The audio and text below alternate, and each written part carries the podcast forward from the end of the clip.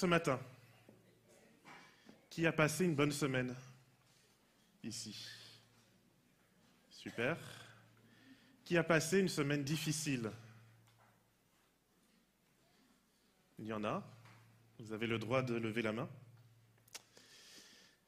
Aujourd'hui, j'aimerais vous parler d'un personnage biblique qui m'a toujours un peu étonné. Jonas est un prophète absolument pas comme les autres. Là où on s'attend en général aux prophètes comme Jérémie, Ésaïe, euh, qui sont des prophètes qui ont porté des messages d'avertissement pour le peuple d'Israël, avec des discours très durs, de Jonas, finalement, on n'en sait pas grand-chose. Jonas, on sait simplement qu'il a vécu sous le règne d'un roi qui s'appelle Jéroboam. Qui connaît ici le roi Jéroboam? Qui peut me dire quelques détails de la vie de ce roi? Était-ce un bon roi ou un mauvais roi? Alors j'ai vu Dimitri lever la main, obligé maintenant de répondre.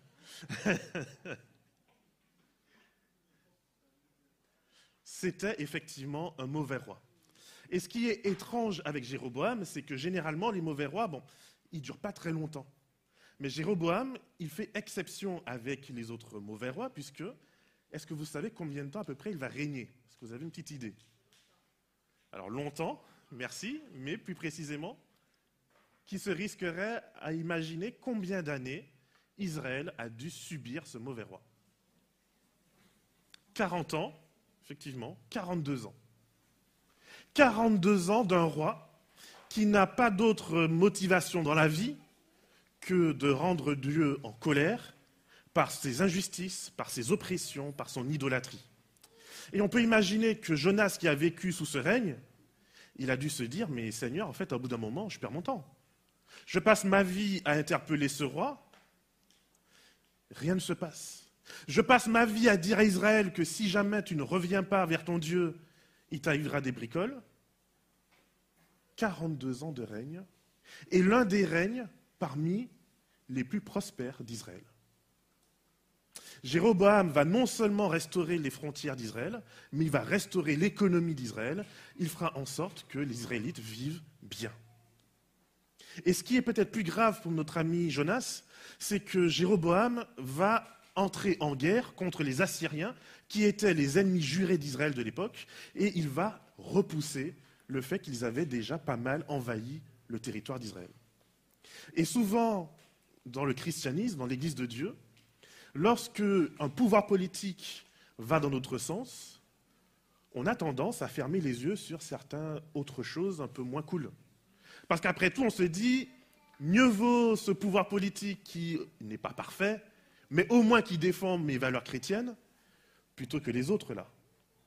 Et en fonction de nos tendances théologiques, évidemment, on sait plus ou moins qui on préfère voir au pouvoir. Et peut-être que quelquefois, on va se dire non, mais écoute, euh, sois patient, sois tolérant. Tu vois bien que malgré tout, il ou elle fait du bon boulot, après tout. C'est pas si mal que ça. Oui, on va sur les côtés, il faut bien rappeler de temps en temps qu'on est quand même un peu chrétien et qu'on a des petites nuances, des petites différences. Mais grosso modo, allez, c'est pas si grave. Après tout, l'autre camp serait tellement pire. Je vous invite à aller au premier chapitre de ce livre de Jonas et de voir comment dans ce livre Dieu va interpeller son prophète, qui peut-être est dans cette ambiguïté entre d'un côté le fait de se dire bah, ça sert à rien, ça fait déjà tellement d'années que je prêche, que je crie, que j'annonce que vous êtes sur le mauvais chemin. Après tout, rien ne se passe, le peuple prospère, tout va bien. Donc peut-être que ça sert à rien finalement et que je ne sers à rien. Et là, en ce début de livre de Jonas. Ce livre commence comme souvent un livre prophétique est censé commencer avec la parole du Seigneur. Évidemment, si vous êtes prophète, c'est que vous portez une parole. Si la parole du Seigneur ne vous parvient pas, ben, vous êtes un prophète en chômage technique. Donc c'est normal que ce livre commence par la parole du Seigneur parvint à Jonas, fils d'Amitai. Lève-toi, va à Nénive, la grande ville, et fais une proclamation contre elle, car le mal qu'elle a fait est monté jusqu'à moi. quelle est la réaction de Jonas? La parole du Seigneur vous parvient, quelle serait votre réaction? Tu obéis? Alors moi, je serais déjà content que la parole du Seigneur me parvienne. D'accord? Directement, comme ça? Quelle est la réaction de Jonas? Est-ce que vous trouvez que c'est cohérent avec le fait que Dieu s'exprime? N'a-t-il donc aucune crainte de l'éternel? N'a-t-il donc aucun respect pour Dieu? Dieu te parle et tu lui dis parle à mon dos. Ou comme à mon époque on disait plutôt parle à ma main. Dieu s'adresse à Jonas et Jonas lui dit j'en ai rien à faire. Qu'est-ce que tu me racontes? Je prêche déjà depuis tant d'années à Jérusalem et rien ne se passe et tu veux maintenant m'envoyer prêcher pour des étrangers? Pour des ennemis? Pour des gens qui ne te connaissent pas, qui ne te respectent pas? Si ceux de l'Église ne m'écoutent pas, qu'est-ce que tu veux que j'ai comme légitimité envers ceux du dehors? Mais soyons sérieux. Ne me fais pas perdre mon temps. Jonas va non seulement donner son dos à Dieu, mais il va faire le choix de quitter même l'Église. Jonas va dire, écoute franchement Seigneur, mon expérience avec toi jusqu'ici n'a pas été concluante. Donc je préfère tourner le dos et m'en aller le plus loin possible. L'équivalent d'aujourd'hui, ce serait d'aller sur la Lune. Je préfère quitter cette planète parce que franchement, jusqu'à présent, l'expérience avec Dieu n'a pas été concluante. Je vais donc changer de monde, changer d'univers, changer du tout au tout pour rejoindre un endroit où je serai enfin tranquille. Personne ne me rappellera que je suis un prophète. Personne ne me rappellera que j'ai un message à porter. Personne ne me rappellera et ne me jugera surtout sur mes incohérences. Je suis Jonas et je m'enfuis loin de Dieu. Il va aller très loin, en tout cas le pense-t-il, et il pense pouvoir fuir ainsi au Seigneur. N'est-ce pas étonnant, n'est-ce pas marrant de penser que même quand on n'est plus dans ce lieu, on peut échapper au Seigneur? De penser qu'une fois qu'on ne prie plus, on peut échapper au Seigneur. De penser que parce qu'on est en colère contre Dieu, on peut échapper au Seigneur. Qui a lu le psaume 23 cette semaine? Quelques-uns. Comment est-ce que ce psaume termine? Le bonheur et la grâce. Qu'est-ce que le bonheur et la grâce font Dans le texte, il est écrit Le bonheur et la grâce me poursuivront. Le texte emploie l'image de chiens qui viennent aboyer après les moutons qui s'égarent pour les ramener au bercail. La fidélité de Dieu aboiera sur moi jusqu'à ce que je fasse demi-tour. On n'échappe pas au Seigneur si vous pensiez que c'était possible. Et donc le Seigneur va s'élancer à la poursuite de Jonas. Il envoie un vent immense, tout le monde a peur, tout le monde craint, Jonas dort. Est-ce que vous avez déjà fait du bateau? Ouais. Est-ce que vous savez comment le bateau peut déjà bouger même quand l'eau est plate? Il y a une tempête immense, les personnes qui conduisent ce bateau, ce sont des Phéniciens. Les Phéniciens sont des experts du bateau. La navigation n'a aucun secret pour eux. Ils connaissent chaque recoin de la mer, ils connaissent chaque recoin de leur bateau. Et pourtant, ils ont peur. Quand les experts paniquent, en général, c'est le moment de se poser des questions. Quand les experts nous annoncent enfin ce que l'Église adventiste a annoncé depuis un certain nombre de temps, la terre va mal, le monde va mal, Jésus revient, nous avons une échéance à notre euh, société. Nous ne pouvons pas aller toujours plus loin dans le mal et espérer à la fin obtenir la vie. Quand les experts paniquent, il est peut-être temps de se réveiller. Mais Jonas continue à dormir tranquillement. Jusqu'à ce que ce soit les experts du bateau qui viennent le réveiller et lui dire Mais qu'est-ce que tu fais, toi? On est tous là autour de la table en train de chercher des solutions, et tu es le seul à être absent de la discussion. Où êtes-vous lorsque vos voisins, vos amis, votre famille paniquent Et quel est le discours, quel est le message que vous avez à apporter? Alors ici, Jonas a un contre-témoignage. Il va devoir annoncer à ces hommes que c'est à cause de lui, que c'est parce qu'il n'a pas obéi à la parole de Dieu, à la manifestation de Dieu, qu'ils se retrouvent tous dans un pétrin pas possible. Et ce qui est étonnant dans ce passage, c'est que les hommes, en entendant Jonas et son arrogance et sa rébellion contre Dieu, sont eux-mêmes choqués. Et ils se disent, mais même nous, ça ne nous viendrait pas à l'esprit d'avoir une telle attitude envers notre Dieu. Lorsqu'on a une croyance, lorsqu'on a une foi, lorsqu'on a quelque chose qui nous fait nous lever le matin et en quel on a une conviction, cette chose en général, bah, elle nous motive, elle nous fait aller de l'avant, elle nous met en marche. Lorsque j'ai une conviction, mais que cette conviction ne me sert à rien, la question c'est est-ce que j'ai encore une conviction? Alors la solution de Jonas, ce ne sera pas de prier son Dieu, ce ne sera pas de dire Seigneur, excuse-moi, pardonne-moi, ok, il faut qu'on revienne et qu'on renoue la conversation ensemble. Jonas dit à Dieu, Seigneur, je préfère mourir que de revenir à l'église. Franchement, c'est comme ça? Ben, Jetez-moi hors du bateau. Vous savez, à l'époque, et d'ailleurs jusqu'à aujourd'hui, lorsque un bateau voit quelqu'un à la mer, il a l'obligation d'aller le chercher. Lorsque vous étiez à l'époque et que vous montiez dans un bateau, vous faites confiance au capitaine du bateau. Imaginez la réputation d'un capitaine de bateau si on apprend que lorsque les choses vont mal, il se met à jeter ses passagers par-dessus bord. Est-ce que vous aimeriez aller dans un bateau? Est-ce que vous aimeriez partir en croisière si on vous annonce que le capitaine a pour habitude de balancer les gens par-dessus bord lorsque les choses vont mal En général, non. Donc pour ces hommes, ces matelots du bateau, jeter quelqu'un par-dessus bord, c'est impensable. Et Jonas va donc devoir insister en disant oui, oui, jette-moi par-dessus bord.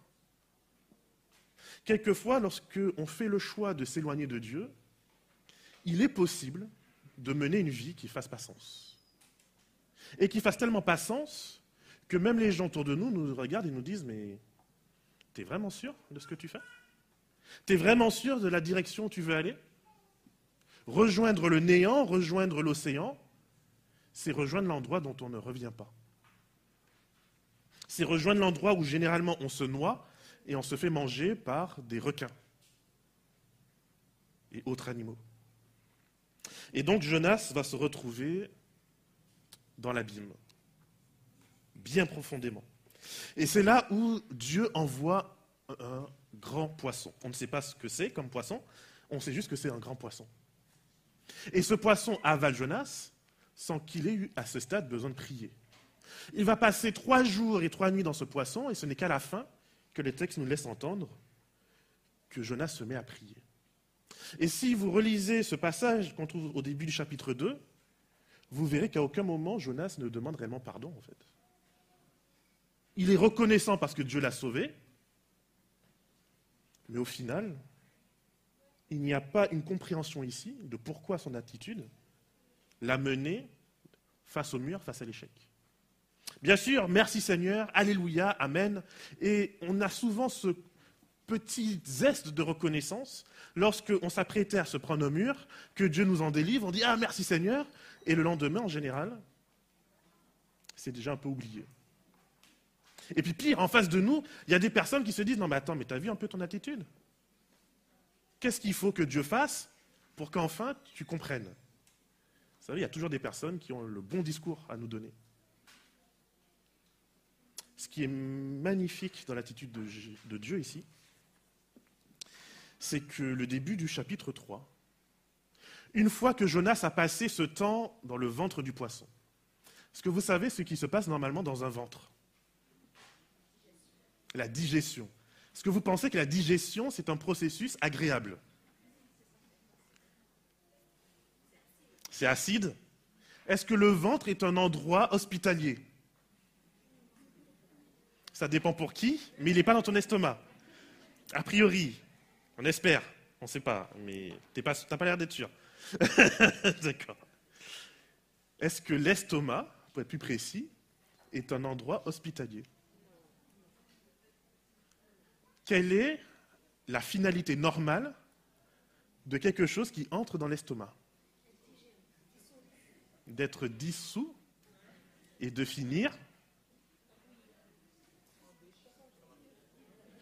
On est d'accord? Pas que?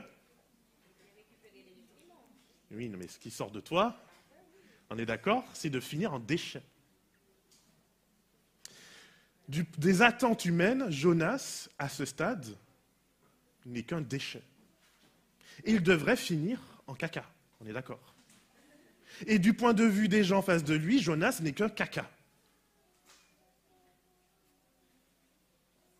Mais là où nos regards humains ne voient que la finalité normale à laquelle on peut s'attendre, Dieu, lui, à ce moment précis, voit en Jonas toujours son prophète.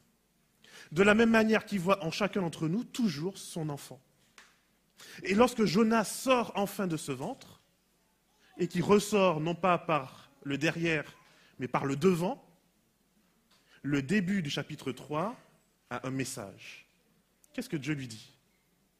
Bon, ben écoute, euh, maintenant que tu pues, parce que bon, trois jours dans un estomac, hein, on est d'accord, il pue quand même un peu. Donc on va te mettre à l'arrière de l'église, on va te mettre là où on va t'oublier, et de cette manière, en fait, on tolérera que tu sois là, mais ne te fais pas remarquer, s'il te plaît. Il est génial, Dieu. Hein non? C'est pas ce qu'il dit? Tu contredis la parole du pasteur, toi? Je ne comprends pas cet aiguisement. Chapitre 3 commence de la même manière que le chapitre 1. Nouvelle page. La parole du Seigneur parvint à Jonas une deuxième fois. Lève-toi, va à Ninive. Mes amis, comme avec Pierre, lorsqu'on passe par des moments difficiles, Dieu nous dit, écoute, repose-toi, prends le temps qu'il faut, fortifie-toi. Parce qu'une fois que tu t'es fortifié et que tu es sorti du ventre du poisson, j'ai toujours une mission pour toi. Lorsque tu seras affermi, dit Jésus à Pierre, fais quoi? Affermis tes frères.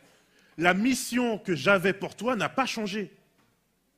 La vision que j'ai de toi n'a pas changé. Tu es toujours mon enfant, tu es toujours mon prophète, tu es toujours mon porte-parole. Alors maintenant, lève-toi et va faire ce que je t'ai demandé de faire. Et quelquefois, nous, on est là, mais Seigneur, tu as vu tout ce que j'ai fait, tu as vu ce que je suis, tu as vu où je suis, tu as vu comment je suis. Et on dit à Seigneur, mais, mais non, mais laisse quelqu'un d'autre le faire. Dieu n'a pas changé sa mission pour Jonas. Dieu n'a pas changé son regard pour Jonas. Dieu n'a pas changé l'autorité qu'il avait confiée à Jonas. Et Dieu lui dit, lève-toi, je t'ai donné trois jours de repos. D'accord Tu as fait ton... C'est un beau, c'est un hymne, hein, un bel hymne. Hein. c'est un beau cantique, hein, le chapitre 2. C'est très beau. Jonas parle de comment il veut servir dans le temple du Seigneur, de comment il veut offrir des sacrifices. C'est très beau. Et quelquefois, on passe de ces cycles de je fais quelque chose, je ne suis pas très fier, je reviens Dieu, ah Seigneur, pardon, Seigneur, je vais changer, Seigneur, je serai un homme différent, une femme différente. Et puis le lendemain matin, on retombe, le surlendemain, on revient à Dieu, et on a l'impression des fois qu'on aime juste ce petit moment où on passe à côté du danger, on échappe de justesse, et puis on aime dire à Dieu, ah Seigneur, ça me fait du bien, hein. merci. Mais quand Dieu dit, lève-toi maintenant, et va faire la mission que je t'ai donnée à faire, euh, pas encore. Tu vois, le petit moment de love avec toi, j'en ai encore un peu besoin. Alors Dieu nous laisse, il nous donne ce temps-là, mes amis. Mais Dieu a aussi une mission et sa mission, c'est aujourd'hui, lève-toi. Lève-toi, va à Ninive, et même si on t'appellera un traître, parce que tu iras annoncer un message à une ville étrangère avec qui Israël est en conflit, c'est pas grave. Je sais la mission que je t'ai confiée. Même si on dira que tu es un faux prophète parce que tu as fui devant Dieu, c'est pas grave. Même si tu penses qu'avoir passé trois jours et trois nuits dans une bête un peu impure, c'est pas grave. J'ai une mission malgré tout pour toi.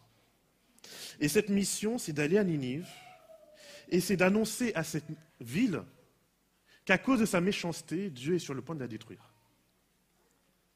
Et quelquefois, ça m'arrive personnellement en tout cas, quand j'ai des moments avec Dieu d'exaltation, je me dis, ouais, plus rien ne peut s'opposer à moi, je vais tout défoncer. Le lendemain, souvent, j'ai une baisse de motivation. Jonas vient de passer trois jours et trois nuits dans un poisson à être protégé de cette fournaise. D'accord L'estomac, c'est chaud. C'est fait pour faire monter la température, c'est fait pour te broyer. La Bible nous dit que Ninive fait trois jours de marche, et la Bible nous dit aussi que Jonas, au bout d'un jour, il est fatigué. Il ne prêchera finalement qu'une journée. Alors, heureusement, tant mieux, ça suffira. Mais vous imaginez? Dieu te sauve pendant trois jours et trois nuits de la destruction certaine, et toi, tu ne peux même pas marcher dans une ville pendant trois jours, juste à parler. C'est tout, hein Donner un message, parler, présenter. Non. Jonas, au bout d'une journée, ça lui suffit. Moi, j'aime à me dire que peut-être que les matelots étaient passés par Ninive en racontant ce qui s'était passé. Puisqu'à la fin du chapitre premier, on nous dit que les hommes eurent peur. Dans la Bible, la peur fait référence à la révérence. Ils furent saisis d'une grande crainte. La crainte fait référence à l'adoration. Ils offrirent un sacrifice à Yahvé et firent des vœux. Donc malgré lui, Jonas a quand même converti des personnes. Et j'aime à penser que peut-être que ces matelots ont commencé déjà à raconter leur histoire, ce qui fait que quand Jonas arrive avec encore des algues dans les cheveux, se sont dit, OK, il faut peut-être qu'on entende ce qu'il a à dire. Nos échecs, nos erreurs, mes amis, font aussi partie de l'Évangile. Nos moments d'errance font aussi partie de l'Évangile, c'est-à-dire de la bonne nouvelle que nous portons et qui touche les cœurs des personnes en face de nous. Trop souvent, nous venons et nous nous présentons ici uniquement comme étant Mister Perfect. Jamais fait aucune bêtise. Alors c'est normal, les gens en face, ils se disent, mais bon, bah, si c'est ça être euh, pasteur, être croyant, bah, c'est pour lui, c'est pas pour moi. Je ne suis pas ici parce que je suis Mister Perfect. Je suis ici parce que malgré mes bêtises que je continue à faire, vous n'avez qu'à demander à ma femme, Dieu continue à être fidèle envers moi. Là où je m'attends à sortir par le derrière du grand poisson, Dieu continue à me faire grâce et à me permettre de sortir par devant et de retrouver la motivation, mon pourquoi je mène à bien ma mission. Mais voyez, la transformation prend du temps. La transformation n'est pas évidente. Le résultat de la prédication de Jonas, imaginez, moi je viens, je prêche à Bordeaux, et tout le monde, du, président du conseil général jusqu'au dernier, tout le monde vient en disant Ouais, on se confie en Dieu, on se repent, on veut être baptisé. Enfin, je serais joyeux, moi. Non Vous ne serez pas joyeux? Tout le monde, du plus grand au plus petit de Ninive, fait le choix de jeûner, y compris de faire jeûner ses bêtes. Alors les animaux n'ont rien demandé, hein, les pauvres. Mais pour vous montrer à quel point c'est total. Début du chapitre 4. Cela fut très mal pris par Jonas. Vous pouvez y croire un peu à cet homme? Combien de claques il lui faudra dans la tête pour qu'il comprenne? Ah, excusez-moi, je suis antillais, donc. Euh. Combien de paroles bienveillantes il lui faudra de la part de Dieu pour qu'il comprenne? Jonas n'a toujours rien compris. Et regardez bien comment il s'adresse à Dieu, qui vous montre que finalement, son séjour dans le ventre du poisson, il est content d'en être sorti, mais il n'a toujours pas compris le mécanisme qui a fait qu'il en est sorti. Regardez ce qu'il dit. Cela fut très mal pris par Jonas, qui se fâcha. il pria le Seigneur en disant, voyez, on, peut prier le Seigneur pour aussi de mauvaises raisons. S'il te plaît Seigneur, n'est-ce pas ce que je te disais quand j'étais encore dans mon pays? Il justifie sa fuite. Il justifie ce qu'il a fait.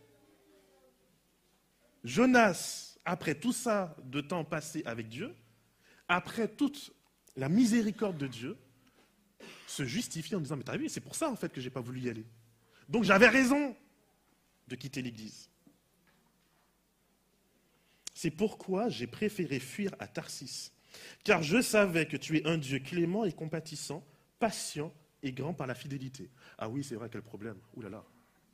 Ouh, ce Dieu, j'en peux plus. Maintenant, Seigneur, prends-moi la vie, je t'en prie. Vous savez combien de fois Jonas va demander à ce que Dieu lui prenne la vie dans son livre? Pas une fois, pas deux fois, mais trois fois. Dieu lui montre sa miséricorde et Jonas dit oh, Tu es trop bon envers moi. Tue-moi, s'il te plaît. la psychologie humaine, hein, elle n'est pas toujours logique. Ce qu'on vit, ce qu'on souffre, ce qu'on expérimente avec Dieu, ce n'est pas toujours logique. Et la réponse de Dieu, vous voyez, Dieu est bien plus bienveillant que moi. Le Seigneur répondit simplement Fais-tu bien de te fâcher? Il est bien Dieu. Hein. Écoute active, on renvoie l'émotion de l'autre. Hein, il, est, il, est, fin psychologue, Dieu. Fais-tu bien de te fâcher? Fais-tu bien finalement d'être dans ton état? Fais-tu bien d'en vouloir à Dieu? Fais-tu bien de fuir Dieu? Jonas quitte la ville. Il va et s'assoit. Et là, il se fait une petite tente. Et il attend. Vous voyez Il persévère, mais toujours dans la mauvaise direction. Il ne persévère pas pour se dire, OK, il faut que je comprenne Dieu. Il persévère en se disant, écoute, j'ai prêché, j'ai annoncé la, destruction de la ville. Je vois en sortant qu'ils sont en train de se repentir et je sais déjà que Dieu va les épargner, mais je vais quand même aller mettre ma petite tente pour voir comment Dieu va te punir. Parce qu'après tout, tu as vu ce que tu fais le sabbat un peu? Tu as vu comment tu vis la semaine? Tu as vu avec qui tu vis dans ta semaine? Il est où le mariage? Ben, Dieu va te punir. Donc je vais aller installer ma petite tente au-dessus de toi pour bien te regarder et bien te juger, et j'attends que le feu tombe. Alors, ultime expérience, où Dieu va essayer de lui montrer, mais écoute Jonas, tu fais fausse route. Dieu va accompagner sa hutte d'une grande plante qui va venir donner une protection, de l'ombre à ce prophète qui passe son temps à respecter et à gémir. Et Jonas, on nous dit, se réjouit. Vous voyez, Jonas, quand on lui fait du bien, quand Dieu le protège dans le ventre du poisson, quand Dieu lui donne cette plante, Jonas, il est content. Mais Jonas a du mal à se réjouir quand Dieu fait aussi du bien aux autres. Parce que selon lui, ces autres, ces bouffeurs de porc, ces païens, vous savez, même historiquement, les personnes qui ont écrit sur l'empire assyrien racontent que cet empire était extrêmement cruel. Ils avaient une réputation pour faire la guerre de manière sale. On coupait les génitaux des gens, on les empalait, on leur arrachait les ongles. Ils étaient devenus maîtres dans l'art de faire souffrir les autres. Qui a envie de sauver de telles personnes? Personne sauf Dieu. Et donc le lendemain, Dieu envoie un ver. Vous savez, quand on pense que Dieu n'envoie que les bonnes choses, Dieu sait utiliser la totalité de ce qui existe pour nous faire parvenir à une compréhension. Et ce ver va consumer cette plante. Et il n'en restera rien. Au lever du soleil, Dieu va ajouter quelque chose de plus. Il fait intervenir un vent d'est étouffant. Et le soleil frappa la tête de Jonas. Il en tomba il tomba en défaillance. Vous savez, il fait tellement chaud que Jonas tombe dans les pommes. Et qu'est-ce qu'il fait? Il demande à mourir. Jonas, qui a survécu au ventre du poisson, ne pense pas que Dieu peut le permettre de survivre à une petite canicule. Il demande donc à mourir. Mieux vaut pour moi mourir que vivre. Et Dieu vient et lui dit ceci, encore une fois, fais-tu bien de te fâcher à cause de ce ricin? Jonas répond, je fais bien de me fâcher au point de demander la mort. quand on parle d'être têtu, le Seigneur dit, toi, tu as pitié du ricin qui ne t'a rien coûté, aucune peine, et tu n'as pas fait grandir ce ricin. Il est né en une nuit et il a disparu en une nuit.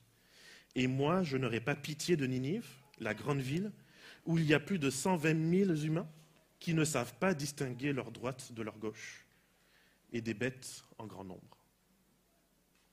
J'aime ce livre parce qu'il s'arrête sur ces mots.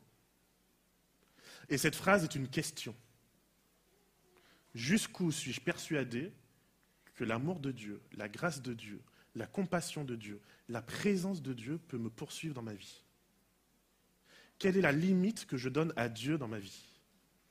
Est-ce que je pense que je suis allé trop loin et que Dieu n'a plus de place dans ma vie? Dieu n'a plus d'impact possible dans ma vie. Si Dieu est capable de s'occuper des oiseaux, des plantes, des petites choses de ce monde,